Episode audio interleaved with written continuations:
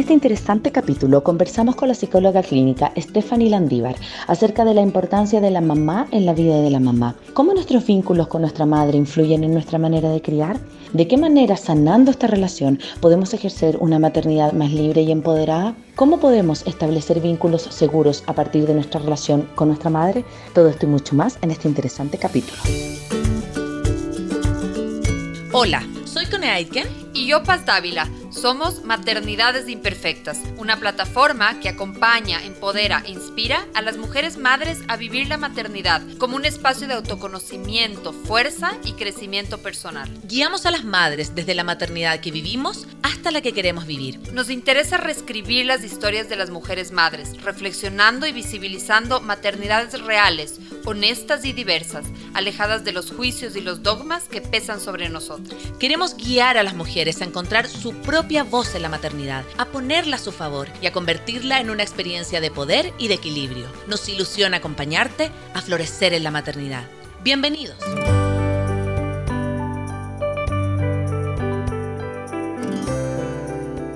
Hola a todos, hola a todas, bienvenidos a este nuevo capítulo de Maternidades Imperfectas, este espacio que acompaña, que empodera y que escucha a mujeres madres a vivir su maternidad mayor bienestar.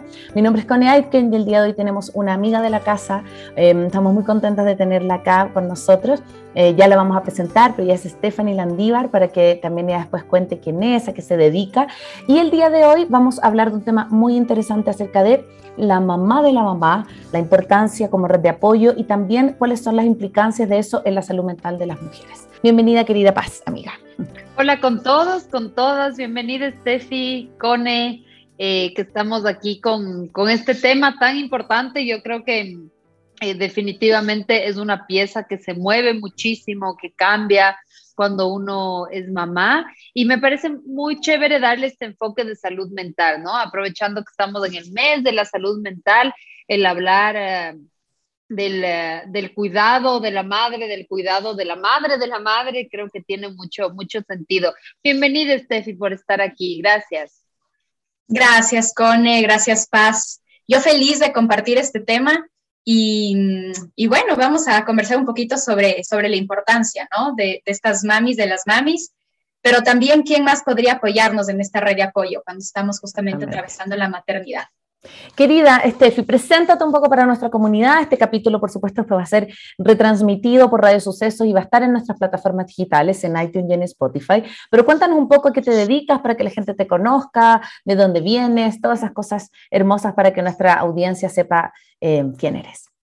Muchas gracias, Cone. Eh, bueno, primero contarles que que, en próximos meses soy mamá, entonces ahora mm. hablo también desde esta sensación de coherencia y, y, de mucha gratitud de poder estar en este, en este camino. Soy psicóloga clínica también, acompaño a, sobre todo justamente a mujeres y a mamás en el proceso de su maternidad. Pertenezco a Incentive, que es un centro de psicología positiva aplicada aquí en, en Cumbayá, estamos ubicados en Cumbayá.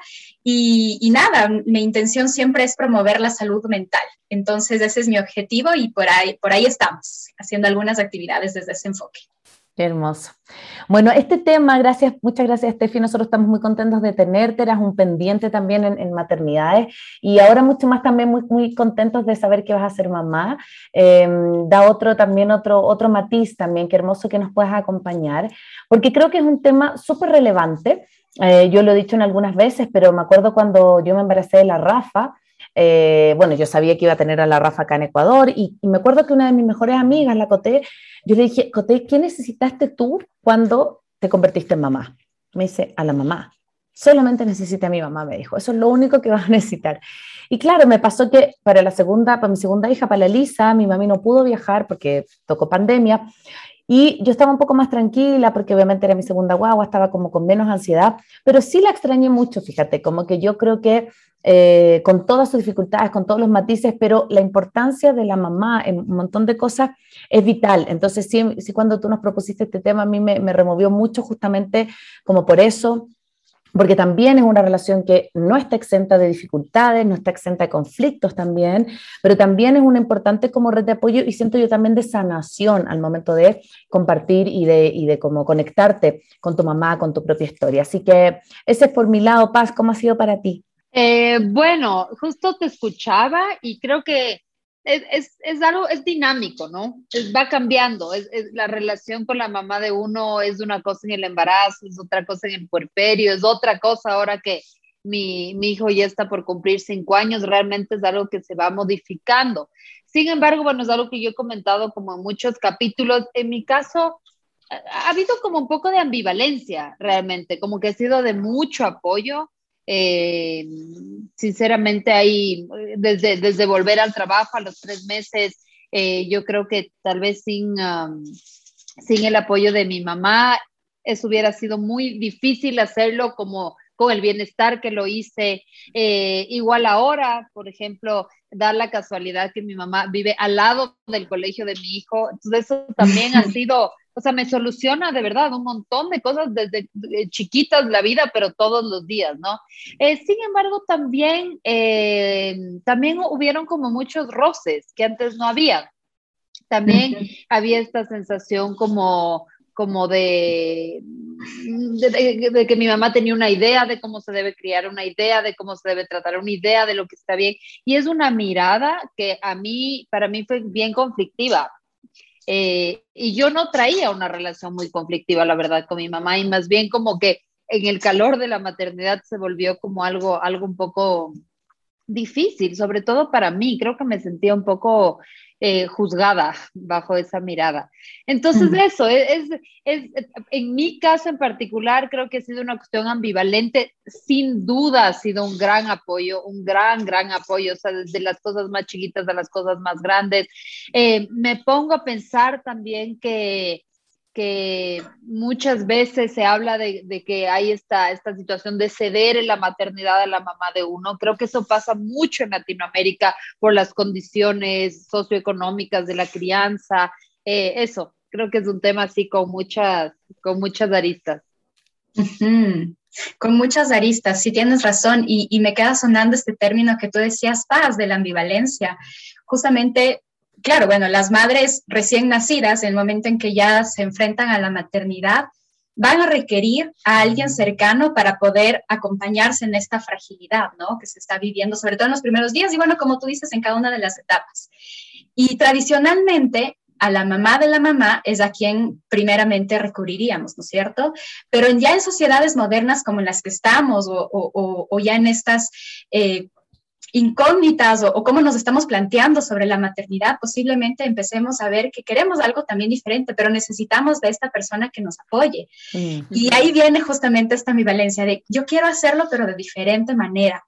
Y mencionarles que sí, la mamá de la mamá es muy importante, pero si es que por ahí no está la mamá, como en el caso de la Cone, seguramente va a ser una hermana o una amiga o la suegra o la vecina, la cuñada, la tía o esta mujer que va a estar dispuesta a apoyar y que su rol justamente es ayudarle a que se calme como eh, pendiente de que, bueno, la mamá recién nacida o la mamá que está con su bebé está pendiente de su bebé, pero quien está pendiente de ella viene a ser justamente esta figura, que la podemos decir, ¿no? La mamá de la mamá, la mamá importante, pero por ahí si es que no está, viene a ser otra persona también, mm. alguien que, con quien nosotros vamos a sentir confianza. Sí, y con respecto a eso, mi querida Steffi, como me parece importante indagar, porque, porque obviamente no todos tenemos como la fortuna, el, el privilegio de tener a nuestras mamás vivas, eh, hay muchas situaciones complejas como que, nuestra mamá partió temprano o la mamá está lejos. Eh, ¿Cómo tú configuras o tú dices como esta importancia de tener, bueno, no solo a la mamá, ¿no? si no tienes a la mamá, a esta vecina, a esta amiga, para la salud mental de la mamá que recién acaba de parir? Hemos hablado mucho como nosotros en los capítulos de la importancia de la tribu y todo, pero me parece importante como hacerlo quizás como más, más específico porque acá estamos hablando de también cosas em, hasta medias domésticas que cuando uno tiene una guaguita no sabe nada. O sea, yo recuerdo haber estado con la Rafa, no tener idea cómo cambiar un pañal, no tener idea eh, llorar y decía, ¿qué hago con esta guagua? Llora, auxilio, como está súper desprotegida. Entonces, ¿cómo ves tú esta importancia desde lo macro, ¿no? desde lo profundo, hasta también lo micro, esas cosas como que son de pronto como, como más cotidianas, pero no por eso no dejan de ser menos importantes? Mm. Cuando nosotros entramos en una maternidad y la queremos llevar desde un enfoque muy consciente, vamos a ver que van a, van a haber varias aristas, como tú bien dices, ¿no? Tal vez esta parte cotidiana, lo lo, muy sencillo del, pañal, qué tanto caliento el tetero, o bueno, o sea, tantas cosas que se pueden ir dando. Y ahí desde nosotros podemos ir identificando si es que ya no es solamente una persona, qué red de apoyo voy a contar para que entonces me puedan acompañar en este proceso. Posiblemente vamos a tener a una específica persona que nos apoye y que sea nuestra mamá, entre comillas, para llevar toda esta catarsis de cómo nos vamos sintiendo. Entonces sabemos que hacia esa persona nos tenemos que focalizar cuando tenemos ya esta sensación de, uff, quiero desahogarme realmente. Por ahí voy a encontrar tal vez a otra persona con la cual realmente puedo contar solamente para reírnos y sé que esa persona lo que me va a ayudar es a sentir tal vez estas emociones más placenteras, disfrutar un ratito más, distensionar un poquito y esa va a ser mi persona de red de apoyo en ese sentido. Y así vamos a ir encontrando para cada una de las aristas en este tema tal vez em, ya un poco más específico, ¿no es cierto? Tenemos dentro de nuestra red también a nuestros profesionales que nos acompañan, a las mujeres también que están cerca de nosotros. Lo importante es que nosotros podamos ir identificando que en, en, en todo este manejo hay varias responsabilidades, varias aristas que seguramente no solo una persona van a abarcar todas. Entonces, en esta conciencia podemos invitar a que más personas nos puedan apoyar y para esto es importante algo que dentro de la bibliografía se menciona mucho, que es esta oportunidad de darnos cuenta cuando pedimos, cuando necesitamos pedir apoyo, cuando nos estamos sintiendo tal vez acumuladas o, agotadas o, mentalmente ya agotadas, y que está bien pedir apoyo, sobre todo esto, la normalización o el normalizar la, posibilidad de pedir apoyo dentro de esta eh, maternidad, porque por ahí se, juega mucho, ¿no? El tema de que eres tú la mamá, eres tú la responsable, pero en qué momentos yo me voy a sentir también que es, está bien solicitar un poquito más de ayuda. Eh, Estefi, que quiero, quiero poner como sobre la mesa situaciones que yo les he vivido, pero también he escuchado a, a mamás.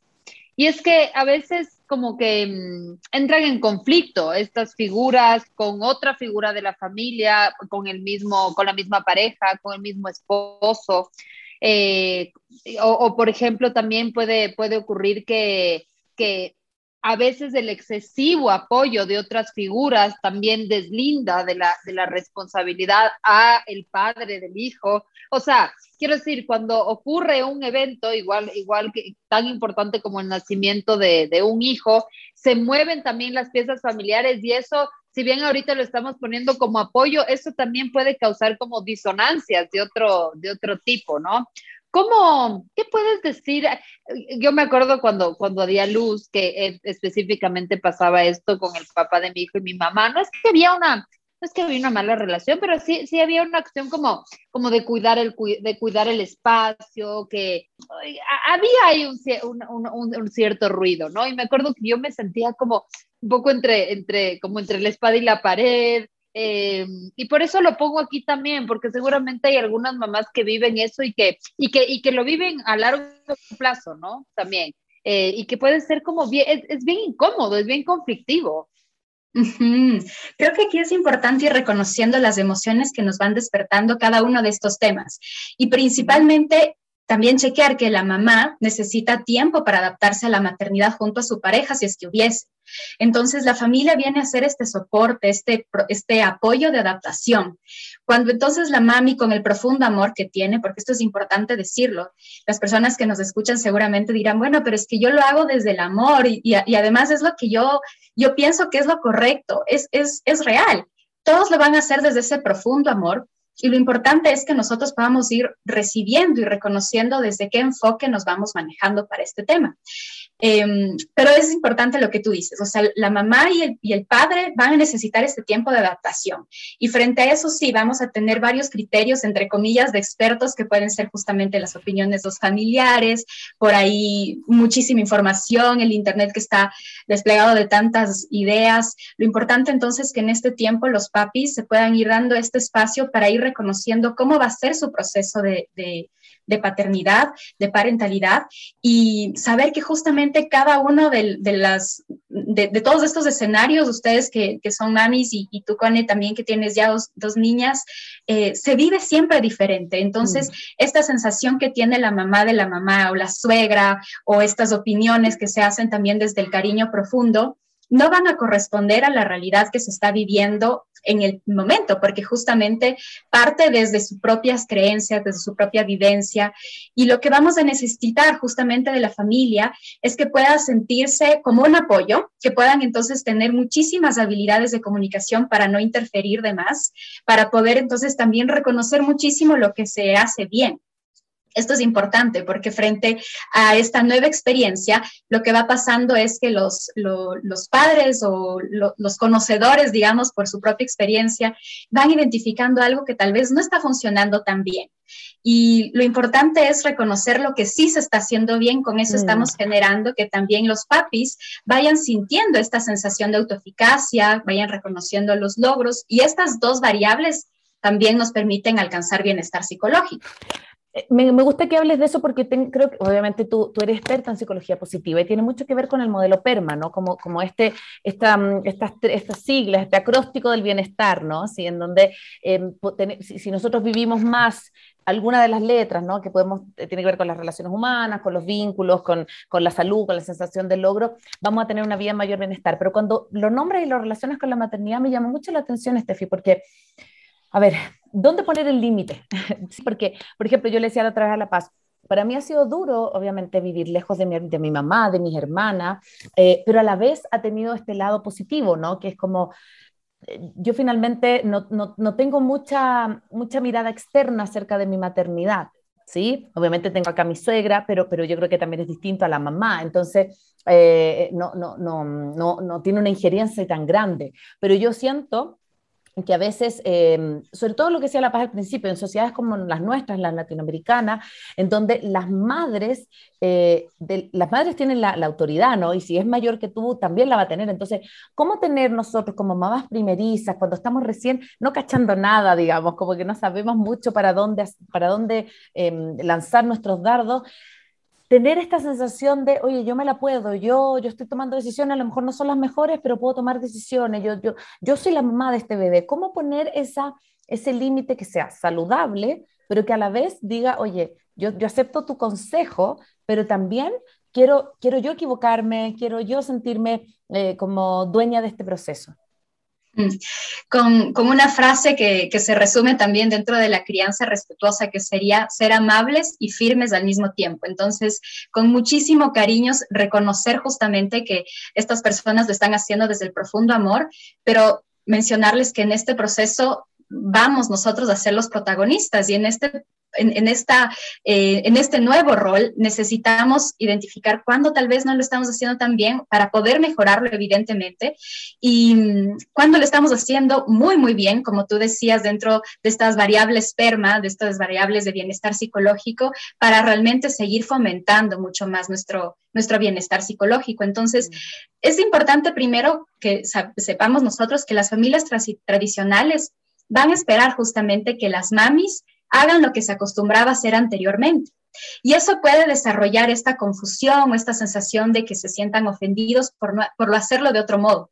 Pero entonces aquí viene esta habilidad tan bonita que sería la comunicación. Entonces, esta comunicación asertiva en la que nos podamos permitir primero escucharnos, como que cómo nos estamos sintiendo frente a este proceso, qué es lo que yo quisiera mejorar, qué es lo que quisiera cambiar, y eso poderlo transmitir a nuestra familia cercana cada madre va a ser única, como sabemos, pero entonces poderles mencionar va a ayudar muchísimo para que ellos también puedan identificar desde qué rol.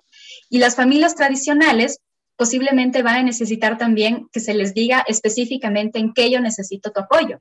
Entonces, si yo ya reconozco cuáles son como mis mis necesidades puntuales las puedo expresar verbalmente, ya mi familia entonces va a decir, ok, en este sentido yo le puedo apoyar específicamente a mi hermana, a mi hija, a mi, eh, a mi nuera, a mi nieta, para poder entonces acompañar este espacio. Y creo que la palabra es esa, ¿no? Acompañar, ya no estar encima, sino más bien estar acompañando este proceso, guiando. Mm. Eh, me gustaría, ya que mencionaron este esquema de PERMA, creo que sería lindo, Steffi, que puedas como que explicar en relación a la maternidad, creo que es lindo hacer esa relación, como ponerlo en el paraguas de la maternidad, ¿qué significa este esquema de, de PERMA? Claro que sí. A ver, em, la psicología positiva es la ciencia que ha investigado, investiga todavía las variables que nos permiten a nosotros alcanzar vidas plenas, sanas, con propósito, y se ha encontrado algunas variables que nos permiten alcanzar justamente esto, ¿no es cierto? Entonces, una de ellas son la promoción de las emociones placenteras, que las llamamos más así para no decir que hay emociones negativas, porque eso sería un error. Tenemos que entonces eh, saber que todas las emociones son importantes y nos llevan también a una identificación de necesidad. Entonces, una de las variables es promover las emociones placenteras. En este encuadre de la maternidad sería justamente la promoción de la gratitud, del amor, del optimismo, de la esperanza, entre algunas más. Otra de las variables son las relaciones sanas o las relaciones positivas con las que justamente estamos conversando. Si es que yo entonces me permito hablar con mi familia cercana de lo que yo necesito, empiezo a generar esta escucha asertiva, empiezo a evitar juzgar y más bien poderme identificar con lo que la otra persona está eh, sintiendo, identificar su emoción, interactuar desde lo que desde lo que la otra persona necesita, estoy promoviendo estas emociones placenteras y con eso vamos a promover también un entorno familiar mucho más em, asertivo. Otra de las, de las variables que tenemos es el engagement, que sería la sensación de, comprometernos frente al, a alguna situación. Y en este, en este caso de la maternidad, la sensación de compromiso se lo vive creo que desde el minuto en que ya te enteras de que estás embarazada, en el sentido de que lo vas viviendo, estás inmersa, el tiempo te pasa volando, eh, realmente estás con mucha satisfacción de poder acompañar también este proceso. Y eh, tenemos también la autoeficacia y el logro. La autoeficacia viene a ser justamente el, eh, y el, reconocimiento de los logros es lo que mencionábamos hace un ratito. Nuestro cerebro está como mucho más adaptado para reconocer lo que hace falta que el reconocer lo que está haciendo bastante bien. Cuando vamos reconociendo el logro, vamos reconociendo todas las gratificaciones que vamos teniendo, se va despertando en nosotros autoeficacia. Y en la mamá o en, o en la paternidad, el sentirnos que lo hacemos bien nos permite justamente conectarnos de otra manera con nuestros pequeños. Y por último, el sentido de vida que este sería tal vez em, uno en el que le podemos relacionar a la maternidad, pero que no sería nuestro único sentido. Muchas de las veces cuando trabajamos justamente esta variable, la mayoría de las personas dicen, mi sentido de vida es ser mamá, pero si te quedas sin la maternidad, te quedas sin sentido de vida. Entonces, más bien la intención con esta sería, es este enfoque mucho más trascendental a todas las actividades que te llenan, darle un propósito, un sentido de para qué lo hago. Entonces, llevándolo tal vez a la maternidad, la intención sería para qué hablaría con mi mamá o hablaría con las personas alrededor mío para que puedan entender cómo me estoy sintiendo, para qué sería esto. Entonces, posiblemente la respuesta es para estar más en conciencia, para desarrollar más mi maternidad desde mi enfoque, y, bueno, así lo seguimos teniendo. Sí, y quería, Steffi, con respecto a eso, bueno, quería primero agradecer a todas las personas que nos están siguiendo a través de nuestras redes sociales, a través de Radio Sucesos y a través de nuestro, eh, nuestras plataformas digitales, iTunes y Spotify, en este capítulo em, con la psicóloga eh, Stephanie Landívar hablando de la importancia de la mamá, de la mamá en su vida y en su salud mental. Em, me hizo mucho sentido, Steffi, esto que tú relacionaste del logro, de, la psicología positiva, de las emociones placenteras, ¿no? De, cómo, del fluir, porque yo creo que en la maternidad siempre transitamos por, por, esos, por esos espacios, ¿no? Como a veces, por ejemplo, estamos con nuestras guaguas y sentimos que el tiempo pasa volando, como cuando estamos haciendo algo mucho en flow. También nos sentimos como con mucho logro cuando nuestros hijos eh, tienen alguna, alguna, mm, alguna meta cumplida, ¿sí? Pero también siento que estamos muchas veces cuando no nos sentimos apoyadas, cuando no nos sentimos como contenida, súper desprotegida en términos de la salud mental. Eh, no existe mm. este logro, nos sentimos súper culposas, sentimos que nada lo hacemos bien, aunque, aunque estemos como, pienso yo, em, haciendo cosas como por nosotros y por los demás, sentimos que siempre estamos al debe. ¿Cómo aplicar estos mismos conceptos que me encantan de la psicología positiva a, a un ejercicio de una maternidad también más plena, como más acompañada, más, más sostenida? Mm. Te cuento que em, la mayoría de las madres sí se preocupa por lo que la gente que está alrededor pueda aprobar o no aprobar a sus hijos. Esto es lo que tú estás mencionando. Por ahí entonces estamos como ligándonos a que un comentario o alguna palabra o una frase nos puede llevar a sentirnos culposos, como mencionas. La culpa viene a ser una emoción displacentera y tenemos que identificar para qué estaría en, este momento con nosotros. Entonces, cuando nosotros nos, permitimos reconocer que es, una, es un pensamiento que lo estamos ligando, que mm, es uno más frente a todos los, miles de pensamientos que nosotros podemos tener en el día, le podemos bajar también la importancia a la que le estamos dando. Nosotros, eh, dentro de este proceso de la maternidad, sí que vamos a necesitar también como que mucha oportunidad de reconocer no solamente que los otros nos digan que estamos haciendo bien las cosas, sino también nosotros de estar en conciencia de cómo lo estamos haciendo bien. Hay un ejercicio importante que lo podemos plantear y lo podemos hacer al final del día y es permitirnos también reconocer en, en la tarde, en la noche, como en la rutina de antes de dormir, ¿cuáles fueron las tres cosas que te gustaron o por las cuales tú te sientes agradecida o fueron tus logros en el día en relación a la maternidad? Este ejercicio lo podemos llevar para varias áreas, pero dentro de nuestra salud mental, en, específicamente en el tema de la maternidad, lo podríamos llevar a reconocer nuestros logros. Entonces, desde que me desperté hasta que eh, finalicé el día, ¿Qué sentí que lo hice bastante bien y que se puede conectar justamente con esta capacidad de autoeficacia? Entonces, irlo registrando, irlo anotando, va a ayudar a que nosotros en un momento de crisis, que obviamente todos los vamos a tener, podamos reconocer qué estuvimos haciendo bien. Tal vez lo podamos replicar, tal vez lo podamos eh, traer otra vez a, memoria y así fomentamos un poco las emociones placenteras. Pero por ahí lo importante es ir reconociendo que esto es un proceso que no solo, que, que no requiere trabajo. Como les mencionaba, nuestro cerebro está mucho más adecuado para reconocer lo que falta y no lo que hacemos bien. Entonces, mm. el hacer este ejercicio nos permite ir avanzando y, y, y trabajando un poquito en esta habilidad que no es tan fácil de llegar a construir. Lindo, qué lindo lo que nos trae Steffi, porque me parece que esto como de, de, este pequeño ejercicio, de poder ver en el día qué cosas buenas hemos hecho, nos cambia la mirada, pues nos cambia, no, no, nos convoca a poder como ponernos en el lado de la apreciatividad y de lo bien que lo estamos haciendo, que a veces siento que nos falta mucho, ¿sí? Em, y bueno, quería como volver un poco al tema que también nos convocaba, que me parece súper, súper importante.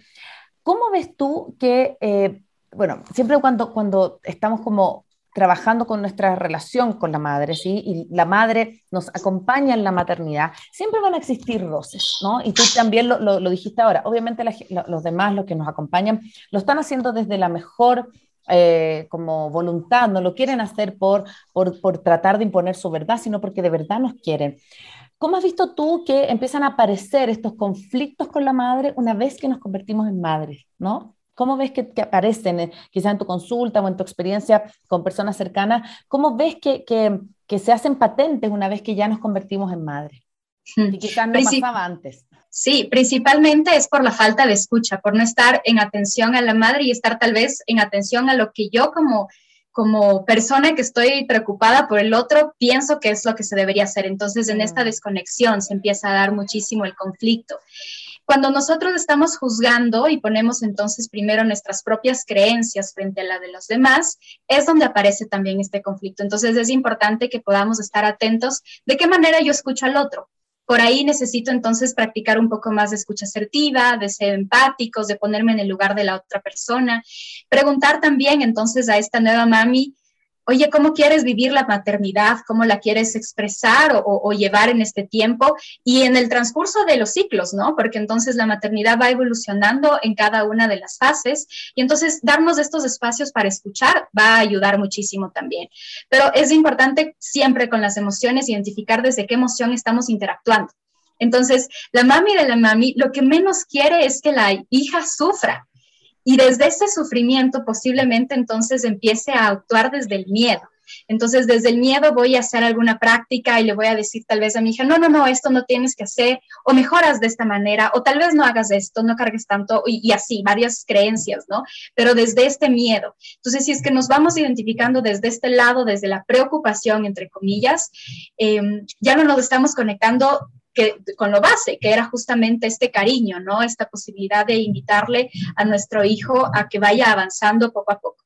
Entonces, la invitación para los familiares sería que podamos recordar cómo eran, cómo fue nuestro estilo también y si es que podemos mejorar, obviamente, como cuando éramos pequeños. Entonces, cuando nuestro hijo o hija estaba creciendo, necesitábamos confiar en ellos para que adquieran los aprendizajes propios de la niñez, por ejemplo. Entonces, por ahí invitarle a saber cómo se pone el cierre y con el cierre entonces ya ver cómo lo va logrando, cada vez se equivoca un poquito menos, todavía le cuesta un poquito más, pero finalmente adquiere esa habilidad.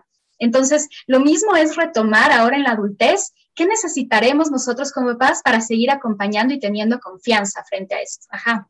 Gracias, gracias Steffi por, uh, por las explicaciones, son súper. creo que esto que dices de reconocer desde qué emoción estamos hablando, creo que es un tip como para la vida, ¿no? O sea, realmente, ¿cuál es la emoción que está como eh, impulsando esa reacción, lo que estoy diciendo, esa actitud? Creo que esto es como súper importante eh, regresar, ¿no? A esa, a esa, a esa emoción que me está llevando a actuar de, de tal o cual, o cual manera. Em, quisiera hablar también, si bien estamos como enfocados en el, en el tema de la mamá de la mamá, eh, aquí también hay otra gran mamá que es la, que es la, la mamá del papá. Quiero decir, es como que hay estas dos abuelas, ¿no?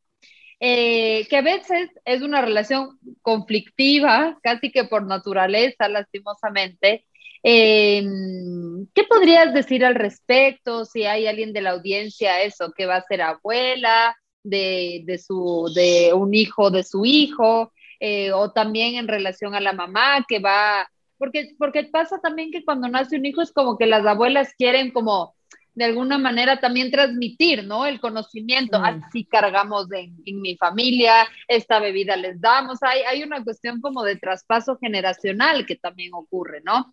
Eh, ¿qué, nos puedes decir sobre esta otra relación con la otra abuela? Cuando estábamos hablando de la mami de la mami, eh, al inicio decíamos de que, bueno, sí, puede ser la mamá, pero por ahí en verdad podía ser la suegra, la hermana, estas personas con las cuales nos acompañamos y todo esto tiene que ver también con la suegra. Lo que sí es importante eh, invitar con lo que tú estás mencionando hace un momento es no permitirnos el no escuchar tenemos que escuchar también estas esta, información que traen estas mujeres, porque finalmente son mujeres con sabiduría, sabiduría de, por su experiencia, por su no experiencia, por la manera en las, en las, en las que han ido desarrollándose. Y el permitirnos escuchar no nos, no nos obliga a actuar de esa manera. Entonces, para poder desarrollarnos justamente con un buen entendimiento con esta mujer que también va a acompañar este proceso, es necesario que nos permitamos escuchar. Y la escucha activa, la escucha asertiva, pero luego también invitándole, ¿no? A, a reconocer, me gusta esto, agradezco muchísimo esto, y la manera en que yo lo voy a hacer, sí, posiblemente adquiera ciertas de estas estrategias que me estás mencionando, Segra, pero también muchas de, estas otras que yo estoy viendo con todas estas experiencias que estoy relacionando. Entonces, el verdadero enemigo realmente de, de, este tema nunca tendría que ser las mujeres que están alrededor ni los hombres, sino que justamente podamos acompañarnos de una manera como muy, muy saludable, en el que cada uno pueda expresarse, pero siempre pensando que el, nuevo ser o estas mamás que están construyéndose y papás que están construyéndose son los que en este camino van a ir adquiriendo las habilidades. Y los papás vienen a ser como estas guías.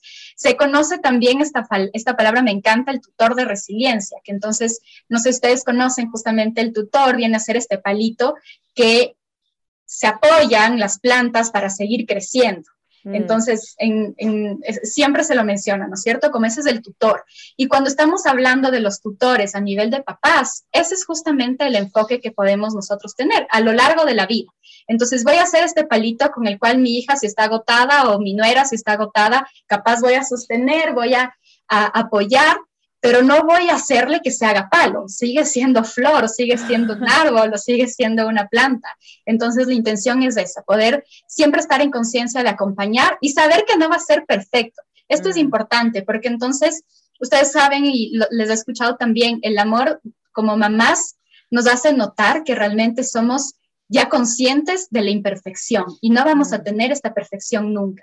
Entonces, si es que por ahí estamos también mostrándonos desde este lado, seguramente vamos a tener una dificultad adicional a las que tenemos que enfrentar propias de la maternidad. Sí, sí, qué, qué, bonito esto de los tutores de resiliencia, me gusta porque es como apoyarse en la sabiduría del otro, ¿ya?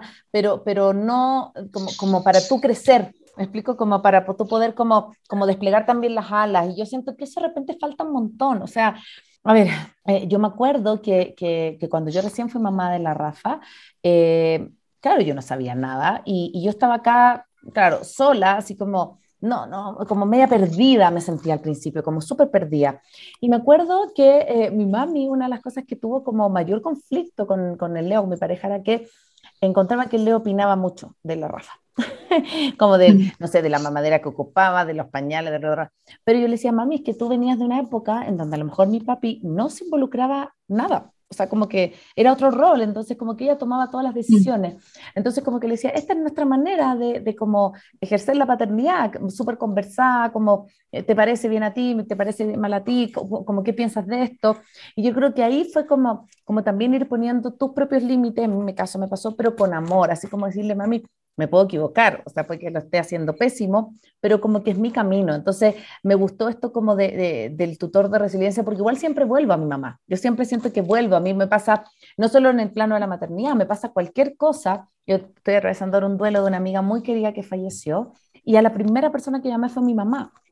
Entonces yo decía como, al otro día hablaba con un amigo, le decía, qué loco, siempre volvemos a la fuente, como que siempre vuelvo al útero, siempre como que necesito que mi mamá, solamente le lloré, me acuerdo ese día cuando, cuando le conté que falleció la nengla, le dije, mamita, eh, esto pasa, y solo ella me escuchó, y me dijo, te mando un abrazo porque estaría junto a ti en estos momentos. Entonces, como que siento que, claro, nunca dejas de ser hija tampoco. Es como, yo voy a cumplir 40 y estoy a momentos difíciles llamando a mi mami cuando me siento triste. Entonces, me parece lindo esto como de em, conservar esta independencia, pero a la vez como que siempre volver al, al, útero, siempre volver como al, a lo calentito, ¿no?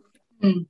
Y, y también pensando en que tu mami ahorita es una mami que está aprendiendo a ser mamá de una mujer de 40. Así como entonces voy a aprender a ser mamá de una mujer que recién está siendo mamá y de un eh, de su parejo que también está aprendiendo a ser papá. Entonces ahí viene esta empatía. Yo como mamá quiero que entiendas, hija o hijo, que estoy haciéndolo desde el amor porque es lo que, lo que creo que es lo mejor, pero desde el otro lado entendiendo también que mm, estamos en un proceso continuo de aprendizaje. Entonces, los dos lados están aprendiendo a ser, a crecer. Y esta oportunidad va a llevar justamente a que estemos como más organizados, más tranquilos, no imponiendo, sobre todo es eso, no imponiendo y más bien permitiendo crecer.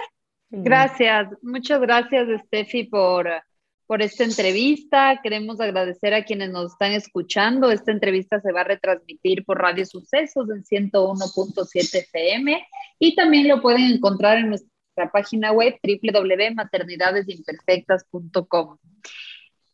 Bueno, Steffi, eh, nos gustaría, tenemos como, como un pequeño ritual y es cerrar la entrevista con, uh, con tres ideas fuerzas, ¿sí? Cada una va a decir una idea, algo, algo que queremos como dejar marcado de esta sesión, de esta conversación, como una, una idea que queremos que se quede en la cabeza de quienes nos están escuchando. Así que adelante, Cone. Uy, em, a ver, creo que me quedo mucho con, con esto último que dijiste. Me, me, parece hermoso esto de los tutores de resiliencia, como, como poder observar nuestra maternidad eh, desde ahí, desde, desde la oportunidad que nos da de aferrarnos a este a este palo, a este, este como sostén que puede ser nuestra madre, nuestro entorno, eh, nuestra suegra, quien, quien, esté, ¿no? No es necesario, eh, como yo decía al inicio, hay personas que no tienen el privilegio de tener a su madre eh, viva, pero también pueden tener una figura materna, una, una, una amiga muy cercana. Entonces, como que me parece que, eh, como creer que podemos solos yo siento que es una falacia.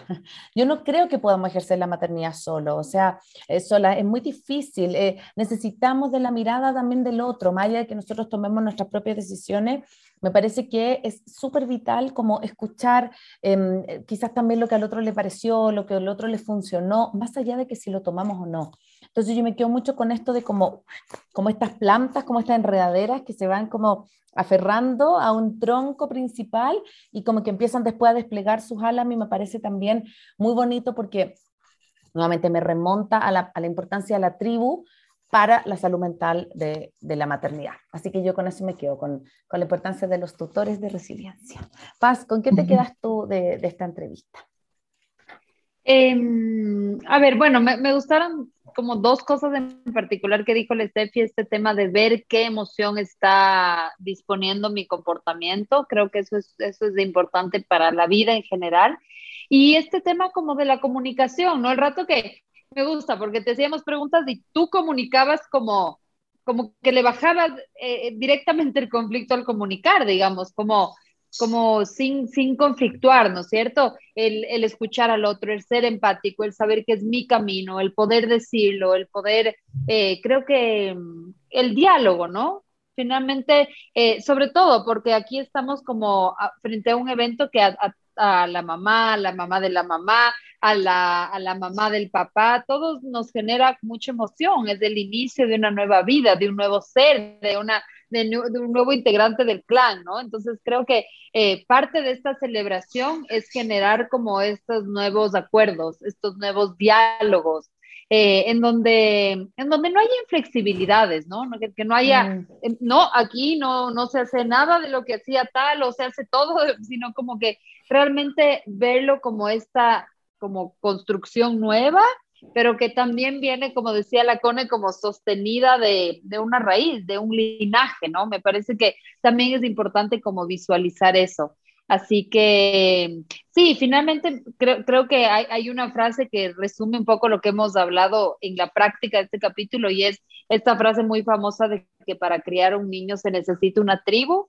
Creo que eso es muy, muy bonito, eh, eso, como, como realmente eh, apersonarnos de, de, de, la importancia de transitar la maternidad acompañada como, como un eje de salud mental para las madres. Estefi, ¿con qué te quedas tú? Primero, bueno, con muchísimo agradecimiento de poder permitirnos hablar sobre esto que es tan importante.